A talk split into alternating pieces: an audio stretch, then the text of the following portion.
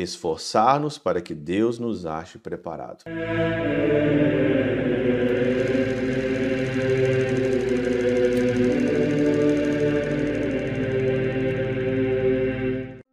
Em nome do Pai, do Filho e do Espírito Santo. Amém. Olá, meus queridos amigos, meus queridos irmãos, nos encontramos mais uma vez aqui no nosso Teoses. Viva de Coriés, o Percor Maria, nesse dia 25 aqui já, né? Na nossa quarta-feira, 25, na 29 semana do nosso tempo comum nesse mês de outubro. O evangelho de hoje é de Lucas 12, 39 a 48. E o tema é a vinda do Senhor. O tema é esse aqui que vem de muita ressonância, né? De muita ressonância do evangelho dominical. Daí a César o que é de César, a Deus o que é de Deus, porque você não sabe de fato o dia de manhã, né? O Senhor diz aqui no evangelho de hoje, né? É, contando aqui uma parábola, né? O meu Senhor tarda em vir e começar a espancar os criados, né? E as criadas a comer, a beber, a se embriagar, né? Ah, o Senhor vai vir mesmo tarde. Para que que eu vou ficar me preocupando, né? Em viver uma vida correta, em viver uma vida direita? Para que que eu vou ficar me preocupando com religião? Para que, eu vou ficar preocupando em ser casto, em ser virtuoso, né? Deixa as coisas acontecerem por aí. E o Senhor, então, ele diz aqui claramente, né? Aquele servo que conheceu a vontade do Senhor e nada preparou, e não procedeu conforme a sua vontade, levará muitos açoites. Quanto àquele que não a conhecendo, fez coisa digna de castigo, levará pouco açoite.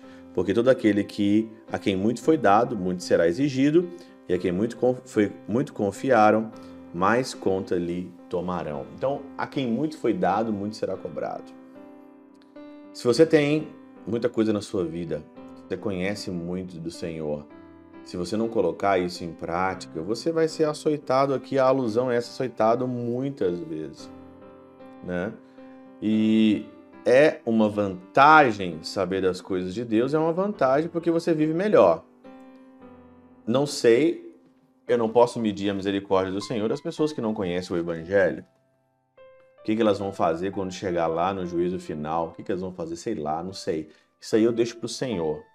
Mas olha que como que tem que ser a postura nossa, como tem que ser a minha postura, a tua postura diante da vinda do Senhor. Isso que é o mais interessante para você que sabe do Evangelho, para eu que conheço o Evangelho. Por isso que São Beda nos ajuda aqui. Repara que entre os vícios do mau servo está alencada a expectativa de que seu Senhor voltará tarde são aquelas pessoas desligadas, que ninguém toca mais na volta, na vinda do Senhor. Aquelas pessoas desligadas que não estão nem aí. Né? O Senhor não vai voltar, vou viver minha vida aqui procurando os prazeres carnais, procurando ter as coisas na avareza, acumular as coisas, viver minha vida conforme todo mundo vive, trabalhar, ganhar dinheiro, né? aproveitar como não tivesse, como não tivesse o amanhã aproveitar tudo, viver essa vida loucamente e depois a gente vê as consequências no final. Olha aqui. Entre as virtudes do servo bom, porém, não está a expectativa de que o Senhor volte cedo, mas apenas o fiel cumprimento de seu mister, do seu dever.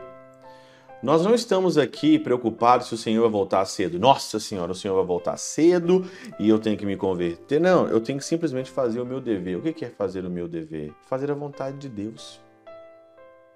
Qual que é o meu dever? Meu dever é trabalhar.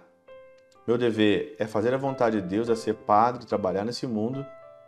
Me preocupar se o Senhor vai vir cedo ou não vai vir cedo. Eu tenho que me preocupar hoje, que hoje é meu último dia de vida. E eu não tenho mais amanhã. Não tenho mais amanhã. Hoje é meu último dia de vida e agora eu tenho que fazer o que tem que ser feito. Pronto, acabou. É o meu mister. É o meu dever. Nada, portanto, é melhor para nós do que suportar com paciência a ignorância quanto ao que não pode ser sabido. A gente aguenta com paciência a ignorância daquilo que não pode ser sabido. Eu não sei quando o Senhor vai voltar. Por isso que meu dia é hoje. Só tenho hoje. Rien que por Jordi.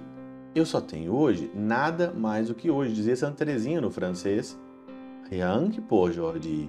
Eu só tenho hoje. E apenas esforçar-nos para que Deus nos ache preparados. Pronto. Mais nada. São Beda tirou e colocou de uma maneira precisa. A única coisa que eu preciso é me esforçar nessa vida para que Deus me encontre preparado. Então, como é que você tem, o que você tem que fazer para você estar preparado? Rezar, missa, adoração, confissão em dia, reza, esteja unido de manhã até a noite ao Senhor e faça o que você tem que ser feito, os seus deveres civis, os seus deveres comunitários, e os seus deveres espirituais. E deixa o Senhor vir. E se ele vier e te encontrar desse jeito, você vai encontrar, ele vai te encontrar preparado.